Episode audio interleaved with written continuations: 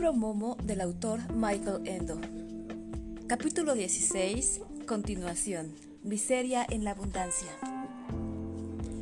En lugar de eso ocurrió otra cosa muy distinta. Un día, Momo se encontró en la ciudad con tres de los niños que antes siempre iban a verla. Se trataba de Paolo, Blanco y María, que entonces siempre llevaba a su hermanito Dede.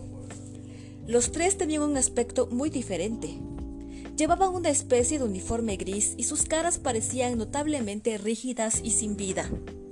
Incluso cuando Momo los saludó jubilosamente, apenas sonrieron.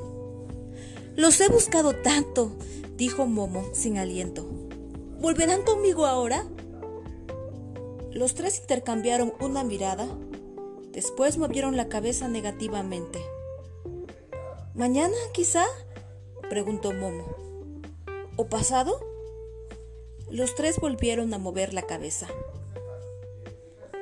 Vuelvan, les pidió Momo. Si antes siempre venían. Antes, contestó Paolo. Pero ahora todo es diferente. No nos dejan perder el tiempo inútilmente. Pero si eso no lo hemos hecho nunca, dijo Momo. Sí, era bonito, dijo María. Pero eso no importa. Los tres niños siguieron adelante a toda prisa. Momo caminó a su lado. ¿A dónde van ahora? quiso saber. A la clase de juegos, contestó Blanco. Ahí aprendemos a jugar. ¿A qué? preguntó Momo. Hoy jugamos a tarjetas perforadas, explicó Paolo. Es muy útil, pero hay que prestar mucha atención. ¿Y cómo funciona? Cada uno de nosotros representa una tarjeta perforada. Cada tarjeta perforada contiene gran número de indicaciones, la talla, la edad, el peso y así. Pero claro, no lo que, no sé lo que es en realidad, porque sería demasiado sencillo. A veces no son más que números largos, por ejemplo, MUX-763-Y. Entonces nos mezclan y nos meten en un archivo y entonces uno de nosotros ha de encontrar una ficha determinada. Tiene que hacer preguntas de tal manera que elimine todas las demás tarjetas y se quede con una sola. El que lo hace más deprisa ha ganado. ¿Y eso es divertido? Preguntó Momo un tanto dudosa. Eso no importa, dijo María un poco miedosa. No se puede hablar así. ¿Y qué es lo que importa? quiso saber Momo. El que sea útil para el futuro, contestó Paolo. Mientras tanto, habían llegado delante de la puerta de una casa grande, gris. Depósito de niños, ponía encima de la puerta. Tengo tantas cosas que contarles, dijo Momo, Puede que algún día volvamos a vernos, contestó María, triste. A su alrededor había más niños, que entraban todos por la puerta. Todos tenían el mismo aspecto que los amigos de Momo. A tu lado era más divertido, dijo Blanco de pronto. Siempre nos ocurrían algo a nosotros mismos, pero con eso no se aprende nada, dice. ¿Es que no pueden escaparse?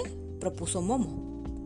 Los tres movieron la cabeza y miraron alrededor por si alguien los había oído. Yo lo intenté un par de veces al principio, susurró. Susurró Blanco, pero no merece la pena. Siempre vuelven a pescarte. No se puede hablar así, dijo María. Al fin y al cabo, ahora cuidan de nosotros. Todos callaron y miraron ante sí. Por fin, Momo tomó ánimos y preguntó. ¿No me pueden llevar con ustedes? Ahora estoy siempre sola. Pero entonces ocurrió algo notable. Antes de que los niños pudieran contestar, una fuerza enorme, como un imán, los arrastró dentro de la casa. La puerta se cerró con un estallido tras ellos. Momo lo había observado asustada. No obstante, al cabo de un ratito se acercó a la puerta para llamar o tocar el timbre. Quería pedir una vez más que también la dejaran jugar a ella, fueran los juegos que fueran.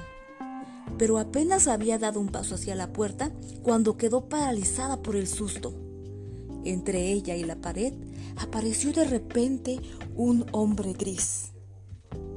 No vale la pena, dijo con una delgada sonrisa, con el cigarro en la comisura de la boca. Ni lo intentes. No nos interesa que entres aquí. ¿Por qué? preguntó Momo. volvía a notar cómo subía por ella un frío glacial.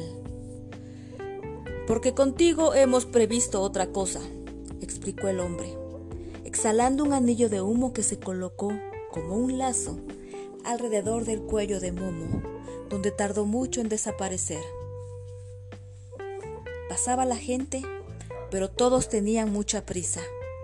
Momo señaló con el dedo hacia el hombre gris y quiso gritar pidiendo auxilio, pero no pudo producir ningún sonido. Déjalo estar, dijo el hombre gris, mientras soltaba una risa cenicienta sin alegría. ¿Tampoco nos conoces todavía? ¿No sabes todavía lo poderosos que somos? Te hemos quitado todos tus amigos. Nadie puede ayudarte. Y también nosotros podemos hacer contigo lo que queramos. Pero todavía te perdonamos, como puedes ver. ¿Por qué? pudo preguntar Momo, con esfuerzo. Porque queremos que nos hagas un pequeño favor, respondió el hombre gris. Si eres razonable, puedes ganar mucho para ti y para tus amigos. ¿Qué te parece? Bien, susurró. El hombre gris sonrió. Entonces nos encontraremos a medianoche para una discusión. Momo asintió muda, pero el hombre gris ya no estaba. Solo quedaba en el aire el humo de su cigarro. No había dicho dónde tenían que encontrarse. Fin del capítulo décimo sexto. Conecta con tu interior, conecta con tu abundancia.